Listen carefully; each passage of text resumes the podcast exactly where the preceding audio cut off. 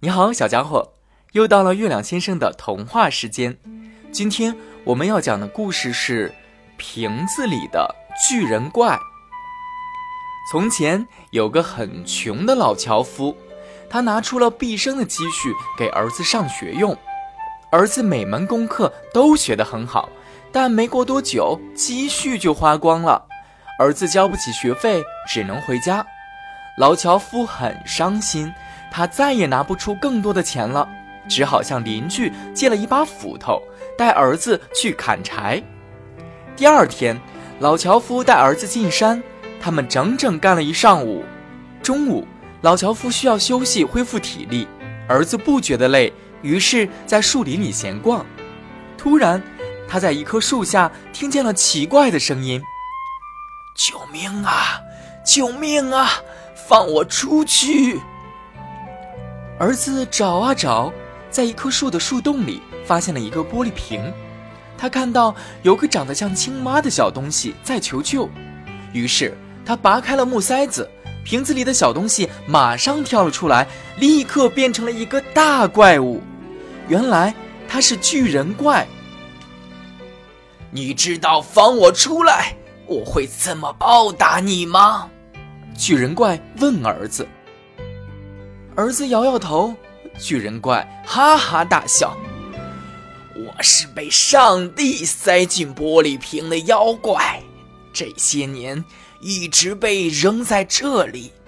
我曾经发誓，谁要是把我救出来，我就掐死他。”听到这话，儿子吓了一大跳，但他装作很冷静的样子说：“你这么大。”怎么可能塞进这么小的一个玻璃瓶呢？你一定是说谎，除非你回到瓶子里，我才相信你的话。巨人怪上当了，为了证明自己说的是真话，他又钻进了玻璃瓶。儿子立刻把瓶盖盖住，这才松了口气。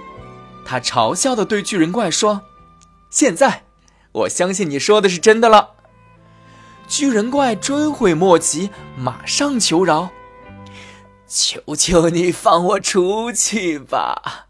我发誓，只要你放我出去，我绝不会掐死你，还会给你一生的财富。儿子才不会再上当呢！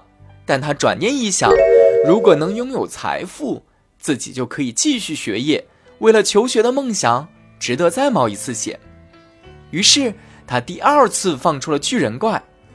而这次巨人怪没有食言，他给儿子一块布，这块普通的布有神奇的功能，用它的一端擦拭伤口，伤口很快就会愈合；另一端擦拭钢和铁，它们就会变成银子。儿子用布擦了擦树上的裂痕，果然树皮愈合了。儿子又擦了擦手中的斧头，旧斧头变成了银斧。巨人怪确实没有说谎。巨人怪，谢谢你，儿子高兴地说。第二天，儿子卖了那把银斧，把钱都交给了父亲，从中拿了一部分继续完成了学业。后来啊，儿子成了一名医生，用那块神奇的布救了很多人。